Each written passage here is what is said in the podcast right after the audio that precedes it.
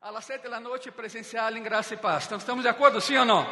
Muy bien, muy bien. Pues preparen sus rutas, sus caminos. Vamos a hacer de todo como siempre hemos hecho para que el culto no se extienda, porque sé que todos están queriendo llegar a casa, pero primero es la casa de Dios, primero es estar en la casa de aquel que es el motivo de la Navidad. Su nombre es Jesucristo. Ya tenemos árbol, ahí está el árbol. Está bonito, siempre es bonito. Com suas luzes e seus adornos e tudo isso, mas sabemos que, eh, por mais bonito que seja, agradecemos à equipe que colocou, muito bonito, mas sabemos que o motivo não é nem o árbol, nem os regalos, que são buenos, mas não são, eh, nem a comida, que também é boa, verdade? De hecho, eu sempre he dicho, México ha dado ao mundo muitas coisas, muitas coisas, muitas coisas. Pero para mim, como estrangeiro que sou, la, principal aportación de México al mundo es el recalentado de día 25. Es fantástico. Ningún país así, solo, aquí se hace. Qué bueno que estoy aquí. Qué bueno. Muy bien. Saquen sus Biblias. Ya está el árbol. Yo estoy seguro que cuando entraron, entraron eh, hoy en la mañana, no miraron hacia arriba. ¿O sí miraron hacia arriba? Ok. Es otro milagro de Dios en gracia y paz. ¿Qué iglesia, en mitad de la pandemia, cambia el techo de la entrada? Lo estamos haciendo. Cuando llovía, sabe que era un caos, se inundaba hasta aquí el agua. Pero si sales en el receso, cuando termina el culto, que no hay receso, en el culto, pasando ahí, ve hacia arriba, estamos cambiando todos los domos de la iglesia. Dios es bueno. ¿Qué iglesia en una pandemia hace tal cosa? Pues, gracia y paz, porque estamos locos, pero bueno. Loucos em Cristo, só Ele provê. E quando Ele provê, é para sua casa e é para seu reino. Estamos de acordo, verdade? Muito bem. Essa é parte do regalo de Navidad de, de, para a graça e de parte de Jesucristo, cambiando el, la, los domos. Cambiamos esse e também cambiaremos o domo da escalera para que eh, pues não se inunde allá também.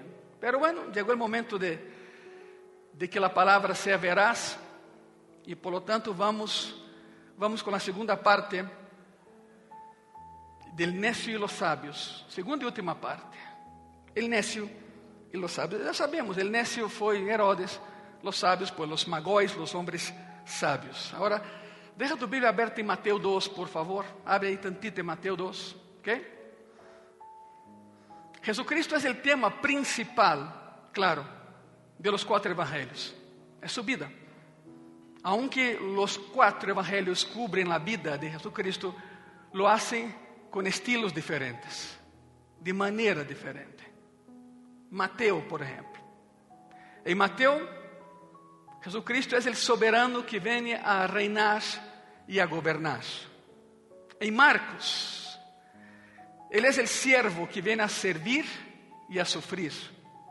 En Lucas, Él es el hijo del hombre que vem a compartir e a expressar empatia por los demás. E em Juan, ele é o Hijo de Deus que vem a revelar e a redimir. Os quatro evangelhos comentam sua história, nos trazem sua história, pero com estilos diferentes. Mateus lo apresenta como rei, é o que estamos vendo. Mateus lo apresenta como rei e rastreia seu linaje de, de, de, de Abraham a través de la linha de David. Marcos Debido a que Marcos lo presenta como un siervo, no hay ninguna genealogía porque ningún siervo tiene derecho a tener genealogía. Ese es Marcos. Debido a que Lucas lo presenta como el hijo del hombre, Lucas toma su genealogía y empieza con Adán. Empieza con Adán. Y Juan, quien presenta a Cristo como el Hijo de Dios, hace a un lado todo el rollo de la genealogía y simplemente dice, en el principio era el verbo. Y el verbo era con Dios y el verbo era Dios. Ese es Juan, va directo. No hay genealogía ahí. Ahora, con, eso de con esa información de trasfondo, veremos los cinco actos en el drama de la primera Navidad. Ya vimos el acto 1 y el acto 2. El acto 1 la llegada, ahí lo tenemos, la llegada. La caravana medo-persa chegando a Jerusalém, perguntando onde está o rei que havia nascido. Já vimos isso. Haviam visto a señal del Hijo del Hombre nos cielos e haviam venido a adorarle. Vieram de lejos, dois anos de caminho para adorar. A palavra adorar em grego é proskuneo. Agora querem que ponga muita atenção no que te vou dizer. A palavra adorar em grego é proskuneo. Significa inclinar-se para besar a alguém em la mejilla. Isso é adorar. Proskuneo. Inclinar-se ante alguém superior a uno mesmo, besar sua mejilla, reconhecendo a autoridade que tem sobre minha vida. Por isso, quando Judas lo entrega, ele diz: Amigo, com um beijo me, me entregas, com um beijo me traicionas. Significa, a ver se entendo, Judas, estás louco, não? Reconoces que, estoy, que soy tu superior, me adoras e me traicionas. É assim, hijo? El beijo na mejilla. He dicho várias vezes, pero esse ano creio que não he dicho nenhuma. Cada vez que venga graça e paz, não vengas a pedir, vengas a besar a Cristo em sua mejilla, reconhecendo que Ele é Sua Majestade Jesucristo e nós seus servos, seus súbditos e seus escravos, escravos por amor. Estamos de acordo, verdade? É o que habla Mateus, proscuneu. Vieram a adorar essa foi a chegada. Temos o acto 2 desse drama da primeira Navidad, a agitação. Herodes se agita, Herodes se turba devido à chegada do verdadeiro rei. Ora, com isso, tomaremos, eh, retomamos a, a, a, a escena, ok? Mateus 2,4, aqui começamos o dia de hoje. Mateus, capítulo 2, versículo 4. E convocados todos os principais sacerdotes e os escribas del pueblo, les preguntó dónde había de nacer el Cristo. Herodes, Herodes sabía que ese que había nacido era mucho más que un rey humano. Él conocía la profecía. Aunque era moneo, él sabía de la. Sabía que ese Mesías, el ungido, sería rey y ese rey, no él. Herodes vivía una época en que la esperanza de la liberación a través de la llegada del Mesías estava em los corazones, havia, havia um rumor, não só aí, em todo o mundo, e vimos isso domingo passado, um rumor de que já era hora de que Judeia se engrandecera e que daí nasceria o governador do mundo, de todo lo criado. E ele sabia que o rei de los judíos e o Messias de Israel eram a mesma persona. Ele sabia que era a mesma persona. Ele lo sabia, por isso se turbou. Sua posição estava em risco. Bueno, já passamos muito tempo falando de Herodes, de los, de los tres que nunca foram três, de los magos que nunca foram magos, pero chegaram. Vamos seguir adelante com a história, porque há, mais pessoas involucradas na primeira Navidad. E esse passagem nos apresenta dois grupos: os principais sacerdotes e os escribas del pueblo. Vamos entrar um pouco nisso. Os levitas constituíram o sacerdócio.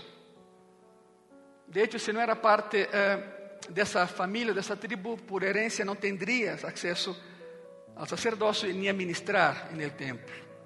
Literalmente governavam o país, pero dentro desse sacerdócio haviam vários rangos. Em primeiro lugar, por suposto, estava sumo sacerdote.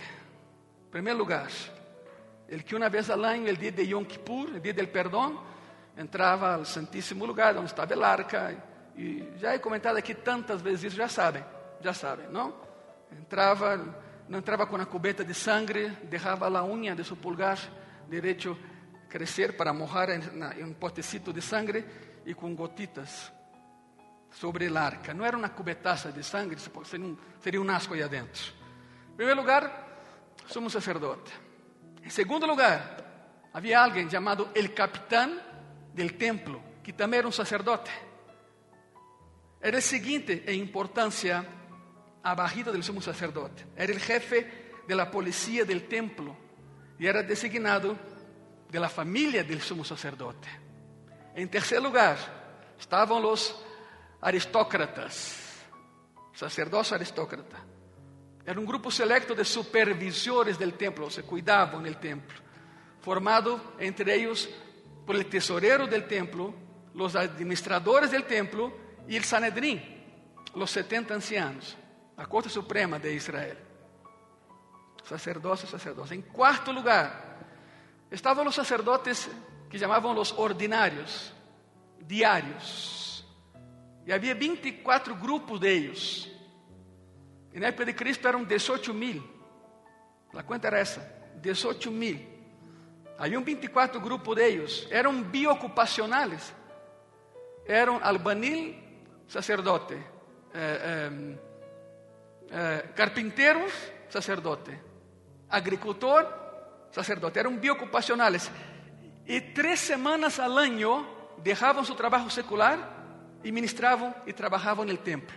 Donavam três semanas todos os anos para poder ministrar e ajudar e servir no templo. Te digo, eram 18 mil na época de Cristo. E em quinto lugar, pelo menos importante, estavam os músicos. Os músicos. A música era atonal, a música era. Eh, eh, declaravam, cantavam a capela, como quero dizer, cesavam a estrofa e depois os músicos arrancavam com a música. Não havia um ensemble como hoje temos aqui. Cada quem tinha sua parte. Pero estavam os músicos e os músicos também eram guerreiros. Iam às batalhas, os músicos do templo. Aí estão os cinco rangos de sacerdócio no templo. O versículo 4 diz então que estavam todos os principais sacerdotes e hay outro grupo aí, os escribas del pueblo. Quem eram os escribas? Pessoas de outras tribos, eram os eruditos, autoridades da lei, eram pessoas que passavam toda a vida estudando a Torá, o Tanakh, toda a lei, e alguns deles se uniram ao grupo de los fariseus, porque eram legalistas. Uma parte desse grupo se uniu aos fariseus. Legalista é aquele que disse: aqui se hace assim porque aqui mando eu. Esse é legalismo. Não comiam nem porco, pero era um dito aqui mis chicharrones truenan, ¿no? Si no estás en México no vas entender, pero bueno. Aquí mando yo. ¿Por qué? Porque así lo digo yo, se acabó. Son los legalistas. Más que eso, pero dejamos así. Son los legalistas, los fundamentalistas. Por otro lado, algunos de los escribas se unieron a los saduceos. Los saduceos eran liberales. Eh, eh, analizavam qualquer parte da, escritura para juzgar a escritura e abandoná-la, porque assim suas próprias leis, muitas vezes. Negavam eh, aspectos espirituais como a ressurreição e os ángeles. Esses eram os saduceus. Então, para que tenham uma ideia, Igreja Graça e Paz e pessoas que nos veem por internet, temos aqui a toda a, a toda a maquinária política e religiosa de Israel. E Herodes les pergunta: onde nascerá o Cristo? E de imediato começa a oposição a Jesucristo. De imediato. Lo rechazaram. De imediato. Bueno, vamos a ver que sempre são três grupos. Herodes hizo a pergunta não porque queria ir a adorá-lo, sino para usar a informação para seus próprios fines. Ele sabia. Ele sabia exatamente onde havia nascido, mas queria estar seguro que disse aí, é assim me han dicho que dice eso. Dice, dice así. Miqueias dice así. Quería la información para sus propios propósitos. Hoy en día, hoy en día, hay muchas personas que hacen lo mismo que hizo Herodes. Buscan cierta información en la Biblia para usarla para sus propios fines. O hacemos exégesis ou hacemos exégesis. Exégesis é de dentro hacia afuera. Exégesis é agarrar a Bíblia e desde afuera meter aí o que eu quero que diga. E assim empiezan as sectas. Manipulando a palavra de Deus. E há pessoas que lo hacen tal e como lo hizo Herodes. Para seus próprios fines. Em lugar de usar a informação de la maneira en la que Dios la ha diseñado para que se use para guiar. Para guiar. Herodes preguntou, pero já sabia a resposta, porque era de conhecimento comum. Todos conheciam Miqueias 5:2. Todos sabiam que em Belém nasceria. Só queria assegurar-se que a informação que tinha era la correcta, que no era otra ciudad, que era esa la ciudad, la pequeña Efrata, la pequeña Belén. Mateo capítulo 2, vamos adelante, vamos seguindo. Mateo 2, versículo 5, versículo 6. Ellos le dijeron, en Belén de Judea, porque así está escrito por el profeta, y tú, Belén, de la tierra de Judá, no eres la más pequeña entre los príncipes de Judá, porque de ti saldrá un guiador que apacentará mi pueblo Israel. Le citaron a Miqueias, Miqueias 5, versículo 2, y le dijeron que sí, estaba registrado, nacería en Belén, a 8 kilómetros al sur, muy cerquita de ahí. Essa é a palavra oficial do profeta Miqueias. Eles sabiam, e sin embargo, não lhe prestaram atenção em absoluto a los acontecimentos passados em Belém. Porque sem dúvida, acuérdate, os pastores chegaram primeiro. Chegaram muitos. E a notícia se esparció, nasceu em Belém. ¿Crees que não sabiam? Claro que sabiam. Está muito cerquita. Muito cerquita. Os pastores chegaram e deram a conhecer o que havia passado. E a, história se esparció em Belém. Pero nadie foi a ver. Os que tinham que haver estado nunca estiveram. E os que não tinham por que estar, chegaram de Babilônia. Agora escute bem isso. Para aqueles que dizem, não creio que foi assim. Ok. Se Jesus não é esse Messias, então ¿De quién está hablando Miqueias? ¿De quién están hablando aquí los principales sacerdotes y los escribas? ¿De qué están hablando? El Sanedrín dijo que nacería en Belén. Miqueias dijo que fue en Belén. Mateo dijo que fue en Belén y toda la historia se une para estar de acuerdo con que el Mesías nacería en Belén y ahí fue donde Jesús nació. Lo más increíble, ¿no?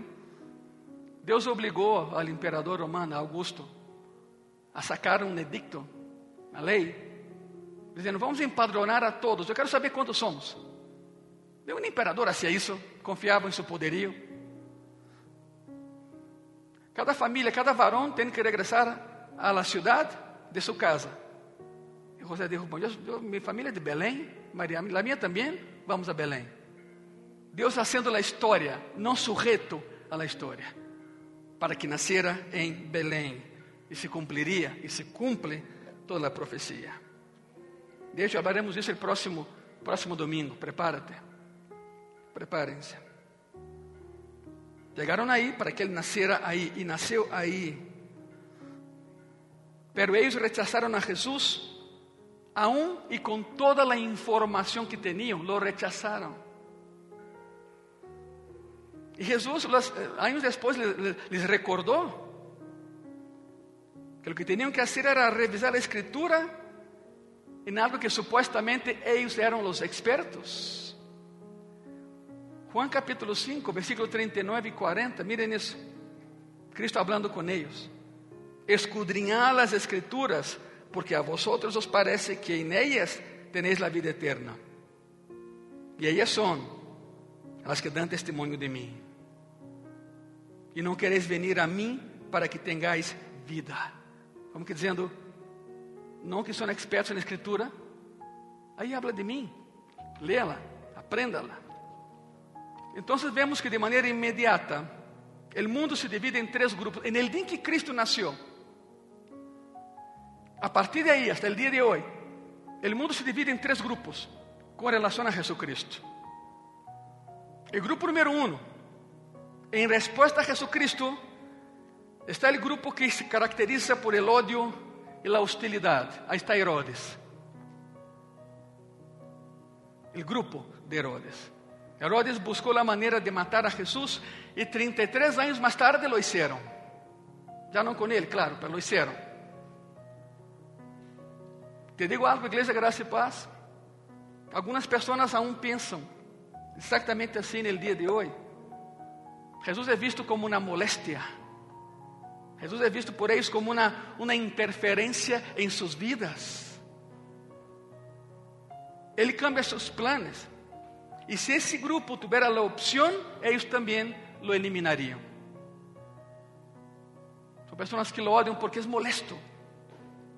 Congregar es molesto, adorar es molesto, leer la Biblia es molesto. De inmediato, hay personas que están en ese grupo el día de hoy. Personas que tienen a Cristo como una molestia en sus vidas. Déjame en paz. Tengo mejores cosas que hacer domingo. ¿Quién no sabes que no tengo tiempo? Que não sabes que domingo é o único dia onde me posso parar mais tarde? E blá, blá, blá, blá, blá, blá. E o inferno se acerca e o cielo se aleja. O grupo número 2, formado por aqueles que são indiferentes a Jesucristo. Os indiferentes são caracterizados por estes, os principais sacerdotes e escribas del pueblo. Estavam tão metidos em sua teologia, tão metidos em suas intrigas políticas e seus juegos para obter poder, e tão perdidos em toda sua religião, que nem sequer les importou ir a Belém para constatar. Não les importou. Simplesmente eram indiferentes. E há muitos assim hoje em dia. Não, não, eu respeito tua religião, tu a minha, estamos bem já. Oye, pero, pero, pero tienes que entender eso. Cristo es real. Sí, sí, lo sé, lo sé, lo sé. Y así te callo. Lo sé, ya, está bien. Tú adoras a tu Dios, yo adoro el mío. Al final de cuentas, Dios ama a todos, ¿no? Entonces, ¿para qué? Bueno, son los indiferentes. Hace algún tiempo, a mí me gusta la poesía del siglo XIX. Y hace algún tiempo encontré una de Study Perman. Study Perman foi um poeta cristiano, pastor metodista, século XIX. E encontrei um poema completo dele, chama Indiferência. Ele vivia em, Birmingham, Inglaterra. Então, claro, ele cita a sua cidade aqui, mas podemos colocar Cidade de México, dá igual. Chama Indiferência. Escute isso.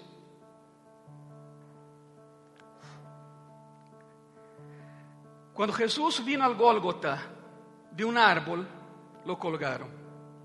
Manos e pés atravessaram com clavos e lhe hicieron um calvário. Com corona de espinos lo coronaram. Rojas foram suas heridas e muito hondas, pois eram dias crudos e crueles e a carne humana pouco valiosa. Quando Jesus vino a Birmingham, quando Jesus vino a la Ciudad de México, Simplesmente lo ignoraram. Nenhum cabello lhe tocaram, solo al morir lo dejaron. Los hombres más sensibles não queriam causar heridas. Em la calle a su lado passaram mientras caía la lluvia tupida. Igual Jesus clamou: Perdónalos porque não sabem o que hacen. Pero llovió la lluvia invernal que lo empapó de maneira completa. As multitudes em suas casas deixaram as calles sem um alma. Não queriam verlo. Não lo queriam. Sem ver que Jesus, abandonado na cruz, todavia clama por eles. Fim da cita. Isso é indiferença. O grupo número dois, sacerdotes escribas e pessoas do dia de hoje que têm uma agenda tão llena que não é lugar para Cristo em suas agendas, pero eles têm lugar em la agenda de Cristo. Grupo número 3, formado por los adoradores.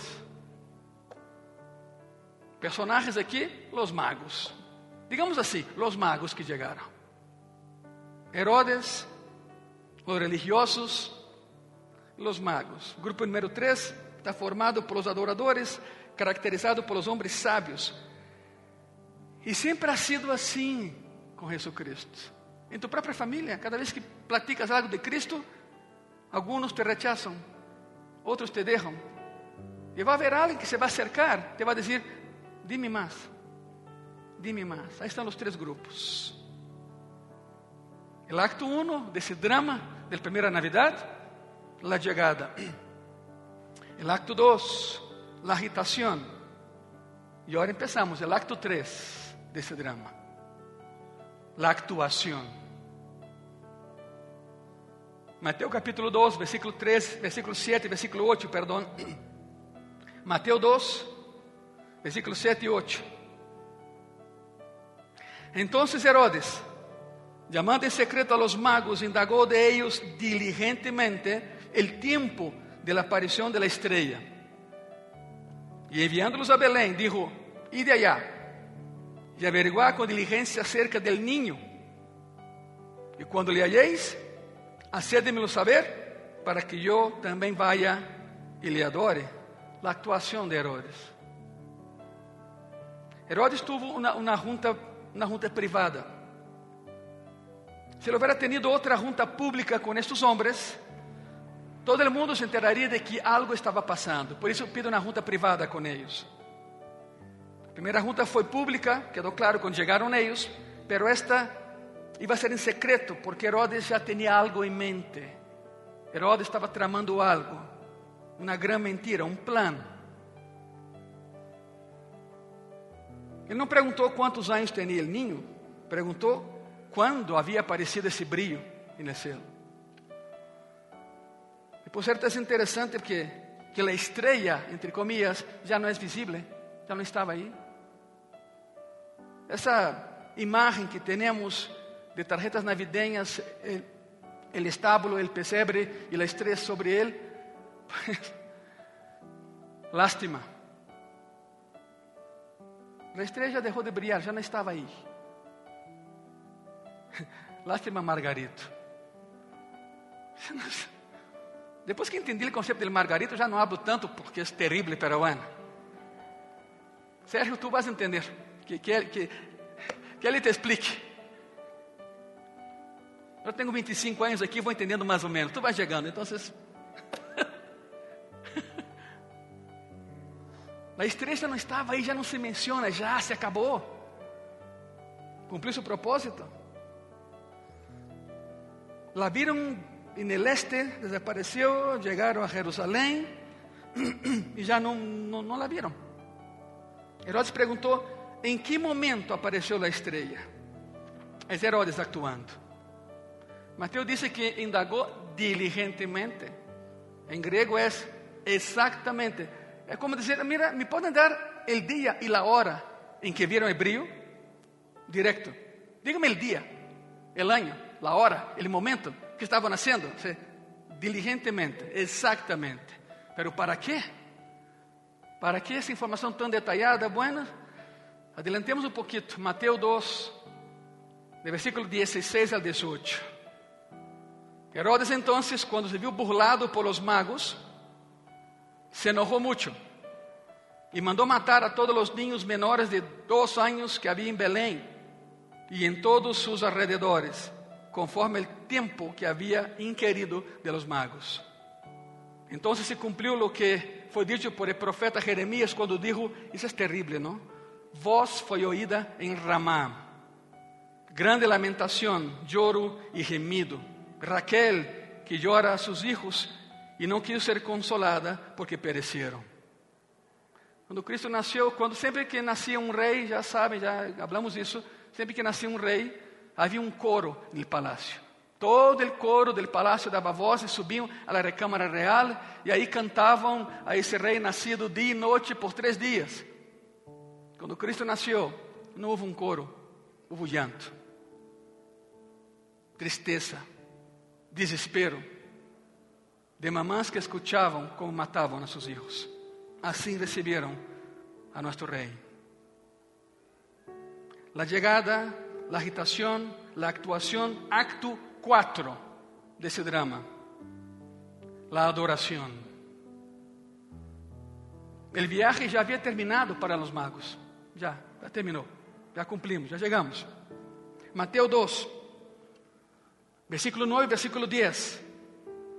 Eles, havendo oído al rei, se foram. E aqui, a estrela está subrayado, a estrela que haviam visto no oriente iba delante de eles, chegaram aí hasta que llegando se detuvo sobre donde estaba el niño. El texto original dice, llegaron donde estaba el niño.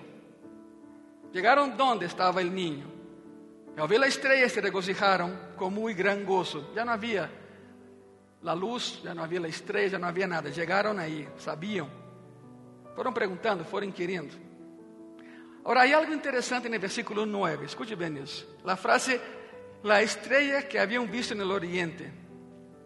El original griego dice, la estrella que vieron levantarse. Otras palabras, la estrella que nunca había existido y un día apareció, el brillo. Significa más, mucho más que tan solo aparecer en una área. Esa estrella no existía. Y después de eso ya no más existió. El brillo desapareció. Tiene una señal revelada por Dios. Tiene la palabra de Dios en Miqueas 5:2 y estas dos informaciones convergen en Belén y llegan a una casa, no a un pesebre, no a un estábulo. Llegan a una casa. La Shekinah de Dios mostrando el camino y mostrando dónde. Y sentir un gran gozo, una enorme alegría. Sabían que Él era, sabían que Él, que él estaba, sabían que era este. Mateo 2:11. Y al entrar en la casa, vieron al niño con su madre María. Y postrándose, lo adoraron. Y abriendo sus tesoros, le ofereceram presentes: ouro, incenso e quê? Escute isso: primeiro é a adoração, depois é regalo. Quantas vezes ha dito, Senhor Jesus, que queres de mim? Te entrego todo. Ele te ha dicho, adórame. Depois veremos lo demás. Pero reconoce quem sou eu. Senhores, que quero entregarte todo, ok, empieza por ti. Entrégate a mim. Depois hablamos de lo demás. Primeiro adoraram. Primeiro chegaram e adoraram. Depois lhe deram os regalos. Esse o ordem. Chegaram à casa. Viram ao ninho, viram a sua madre Maria. E é curioso porque sempre que Maria e o bebê ou o ninho são mencionados, no versículo 11, versículo 13, versículo 14, versículo 20 y versículo 21, el bebé siempre tiene la prioridad. No es y vieron la mamá y el niño, no, vieron el niño y la mamá. El bebé siempre es mencionado primero, siempre. La preocupación es con el niño, no con la madre. El texto dice, e postrando-se lo adoraram. Agora observem isso, por favor, os que estamos aqui, os que me estão vendo por internet. Não adoraram a los dois. Lo adoraram. Significa adoraram a Jesus, não a. É mais, ela que está se a um lado, aí está o ninho. e miles de persas, soldados, arquitectos, engenheiros, porque iam todos para levantar puentes onde não havia, levaram todo um secto, todos, miles, lo adoraram. Não los adoraram, lo adoraram. É singular. Adoraram a Jesus, não Maria. Lo nombraram rei, lo honraram como rei, hicieron lo que solo le haces a los reyes, caíram sobre sus rodillas e lo adoraram. Não sabemos quanto tempo, lo adoraram. E a adoração lhe pertenece solo a Jesucristo. Solo a Deus, a nenhum outro, porque nadie mais é digno de ser adorado. Quantos dizem amém? Solo Ele. Solo Ele. Sabe algo, igreja Graça e Paz? De pessoas que nos vêm em muitos lugares. Hoy en día enfrentamos dos problemas con la adoración en la iglesia cristiana evangélica, en todo el mundo. Hay dos problemas. Número uno, no tenemos una teología de la adoración. No tenemos una teología de adoración. Tenemos programas de adoración, hay sentimientos y emociones involucrados en el proceso de adorar, pero no sabemos lo que creemos mientras adoramos. Es una falla que tenemos. Y hablo de la iglesia evangélica. en todo el mundo. Mucho show, mucho ruido, pero nada de una teología de adoración. No sabemos lo que creemos mientras adoramos. Problema número dos, no conocemos el significado de la adoración. Si lo conociéramos, todos adoraríamos a Cristo. No conocemos el significado de la adoración. ¿Sabe por qué? Estamos tan ocupados haciendo iglesias que nos olvida ser iglesia. Mucha estructura, mucha infraestructura, pero poco corazón. No somos salvos para servir, somos salvos para adorar. Porque Ele busca adoradores que le adoren en espíritu y en qué? Tales adoradores, el Padre busca que le adore. El servicio vendrá como consecuencia natural de la adoración, claro, pero primero es la adoración. Todo adorador quiere servir. La pregunta es, ¿cómo adoraron los magos que llegaron a casa? Dando, dieron. ¿No tenían un teclado? ¿No tenían instrumentos musicales? o cualquier otra cosa por el estilo, y es el problema hoy en día, confundimos música con la adoración. La música es una expresión de la. No tenía un instrumento musical, entonces adoraron al rey nacido de la manera como se debe adorar a un rey, con regalos. Con regalos. De hecho, Navidades pasadas ya hemos hablado mucho sobre el oro, incenso e mirra. De hecho, mostramos fotos de como somos. Né? São novidades passadas, não vamos a meternos nisso. Nada mais basta com isso. Mira, el oro sostuvo a la familia en Egipto. El incenso, talvez de uma corteza de um árbol, e tinha propriedades medicinales também. E la mirra era el pago aceptado en Egipto para entrar, era la aduana de Egipto. La mirra estava reservada a los faraones, se como cosmético. Quando alguém entrava em Egipto, perguntava quanta mirra traz. Dois quilos, ok, te vale para um dia e meio. A aduana foi inventada por, por Egipto, não por, outra, não por, outro, por outro país. Ou te imaginas? Toneladas tinham de mirra. De todo. que increíble. É Deus suplindo a los que lhe obedecem. ¿Sabe que? Cada vez que obedeces a Cristo, alguien se va a levantar en contra. Prepárate. Cada vez que obedeces a Cristo, alguien se va a levantar, pero confía en Cristo. El que te dio la orden te va a ayudar a cumplirla. Dijo a José, toma el niño y a su madre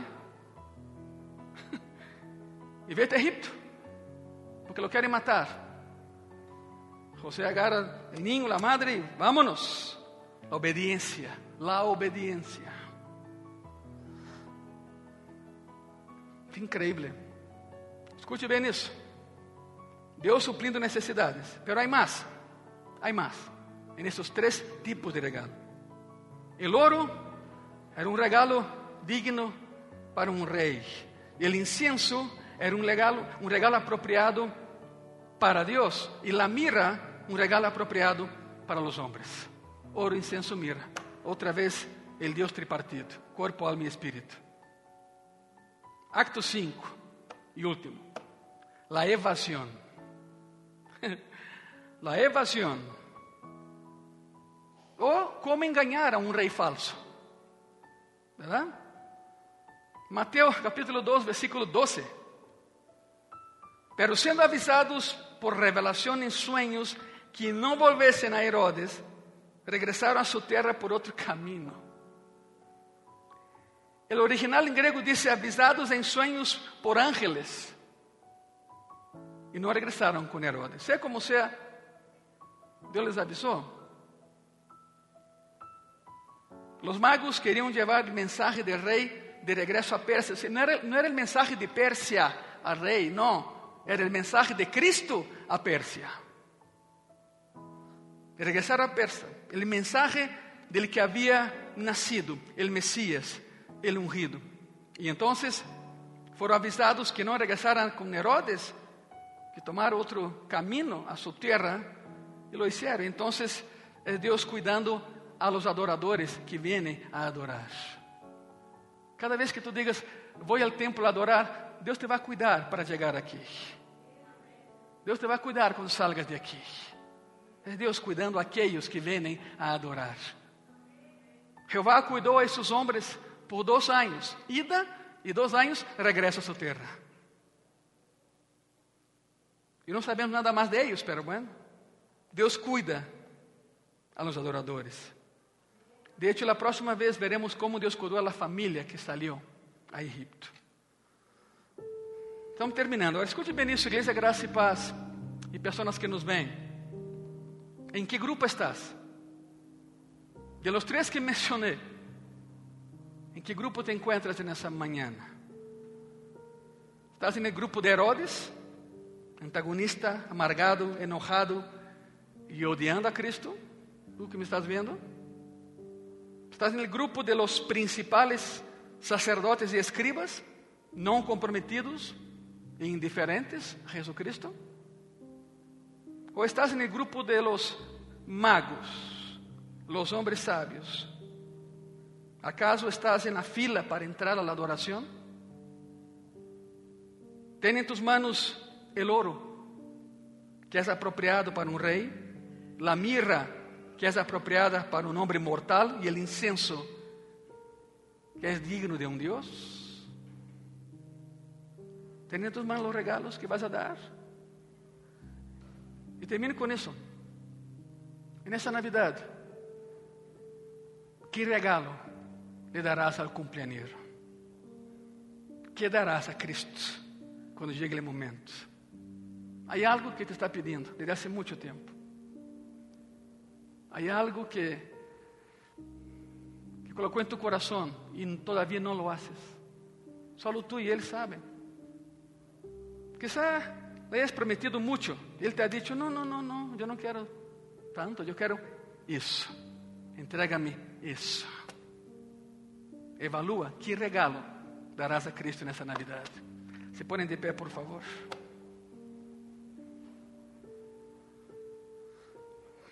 E uma vez que se parem, dense a volta e usem a cia, por favor, como, como altar.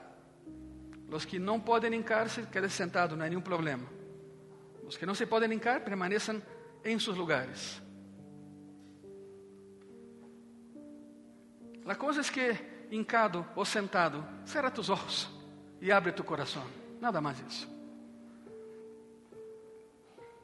E que esse pensamento gire em tu mente. Que regalo darei a Jesus quando chegue o momento?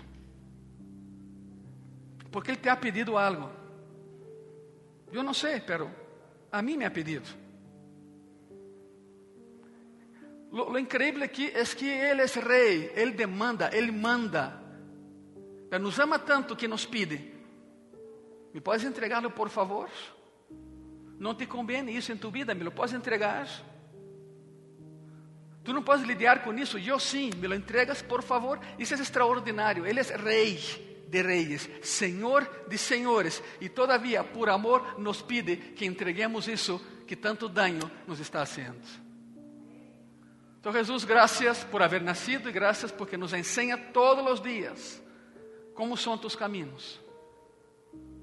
Como devemos proceder delante de ti, Senhor? Porque uma vez mais, tu presença hace a diferença. O mundo se divide em os três grupos. Não há um quarto, são três grupos. Os que te odiam, os que não les importa para nada e aqueles que te querem adorar. Em graça e paz nos encontramos, creio eu, em terceiro grupo. Pero sabe que, Senhor, não somos perfeitos. Não somos perfeitos. E tu lo sabes. Pero ayúdanos nesse caminhar de ser tão imperfeitos, nesse caminho que nos levará a essa perfeição em la glória contigo um dia. Somos seres perfectibles, enseñables. Pero ayúdanos a entender, Senhor, que não vamos a nenhum lugar sem que tu nos guies. Aí em tu coração agradece ao Senhor por tudo que te ha dado. E em tu coração pensa, que lhe darás nessa Navidade? Estou seguro que Ele não quer ouro, não quer incenso, não quer mirra. Ele quer outra coisa. Para empezar, compromisso. É o que Ele quer. Para empezar, de todos nós outros, compromisso com Ele. Graças, Senhor. Amém. Se põem de pé um momento, por favor.